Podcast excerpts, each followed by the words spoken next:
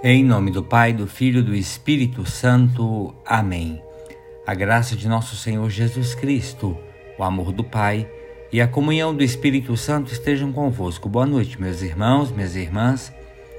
Quero rezar com vocês nessa noite o Evangelho de São Lucas, capítulo 4, dos versículos 24 a 30. Jesus, vindo a Nazaré, disse ao povo na sinagoga: em verdade eu vos digo que nenhum profeta é bem recebido em sua pátria. De fato eu vos digo, no tempo do profeta Elias, quando não choveu durante três anos e seis meses, houve uma grande fome em toda a região. Havia muitas viúvas em Israel. No entanto, a nenhuma delas foi enviado Elias, senão a uma viúva que vivia em Sarepta, na Sidônia. E no tempo do profeta Eliseu havia muitos leprosos em Israel. Contudo, nenhum deles foi curado, mas sim Naamã, o sírio. Quando ouviram estas palavras de Jesus, todos na sinagoga ficaram furiosos. Levantaram-se e o expulsaram da cidade. Levaram-no até o alto do monte sobre o qual a cidade estava construída, com a intenção de lançá-lo no precipício. Jesus, passando pelo meio deles, continuou o seu caminho. Palavra da salvação, glória a vós, Senhor. Meus amigos e amigas, irmãos e irmãs, vejam que a parte inicial já diz do Evangelho: nenhum profeta é bem recebido em sua pátria.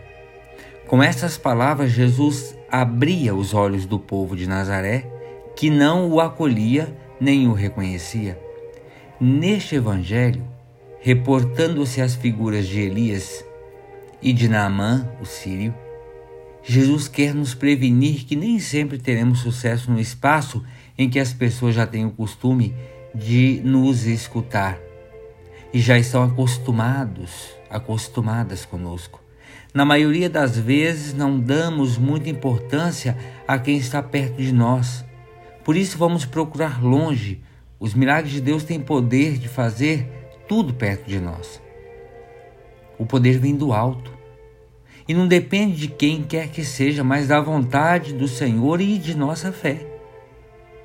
Assim, vejam que Elias foi mandado para fazer prodígios na vida de uma viúva fora de Israel. E Naamã, o sírio, precisou ir a Israel para que o profeta Eliseu o orientasse e este fosse curado da lepra, mesmo que lá em Israel, por exemplo, existissem muitos leprosos que não haviam conseguido a cura. Essas interferências são próprias da nossa natureza humana que não admite se curvar diante do poder que Deus tem sobre nós. Jesus falava estas coisas aos judeus que não o reconheciam, porque ele era o filho de um simples carpinteiro e que morava perto deles.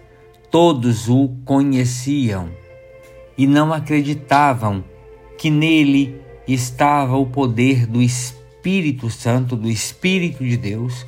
Por isso, quando formos enviados, enviadas para falar de Jesus no meio de nossa família, precisamos nos, nós não precisamos, perdão, nos angustiar se vamos ou não ter êxito, mas tão somente confiar, confiar na força e no poder do Espírito que poderá agir no meio do nosso povo, no meio da nossa família, mesmo que não acreditem em nós preservar e nunca desistir de ir. Isso é o que nós devemos fazer. Isso é a nossa parte. Em todos os lugares e em qualquer situação, poderemos ser o Elias ou os Elias, também os Eliseus de hoje, assim como também os Naamã e as viúvas de Sarepta. Às vezes, não fazemos sucesso, e aqui sucesso guardado no sentido puro dele, porque o sucesso é de Deus, onde queríamos. Mas o Senhor nos envia a alguém a quem nem imaginamos, para que, por nosso meio, pela ação do Espírito de Deus, esse irmão, essa irmã, possa obter a cura e a libertação e aí engrandecer o Senhor que envia aquele que leva a salvação, a cura, a libertação. Senhor, eis-nos aqui, tu és a nossa esperança, tu nos conheces. Colocamos diante de ti a nossa miséria e o nosso profundo desejo de cura. Tu podes curar-nos. Tu tens palavra de vida eterna. Esperamos em ti, esperamos na tua palavra, porque é grande a tua misericórdia. Não te pedimos ações espetaculares. Pedimos um coração simples, humilde e dócil para acolher as tuas iniciativas, sempre cheias de originalidade, sempre surpreendentes. Dá-nos a simplicidade de uma criança para nos espantarmos diante da grandeza do teu amor escondido, na fragilidade dos sinais e na voz e no rosto de cada irmão e irmã. Dá-nos a simplicidade de Naamã, da viúva de Sarepta. Dá-nos a simplicidade de Maria de Nazaré. Dá-nos a tua simplicidade de filho muito amado do Pai, feito homem entre as criaturas do Pai. Amém. Ave Maria, cheia de graça, o Senhor é convosco. Bendita sois vós entre as mulheres, e bendito é o fruto de vosso ventre, Jesus. Santa Maria, Mãe de Deus, rogai por nós, pecadores, agora e na hora de nossa morte. Amém.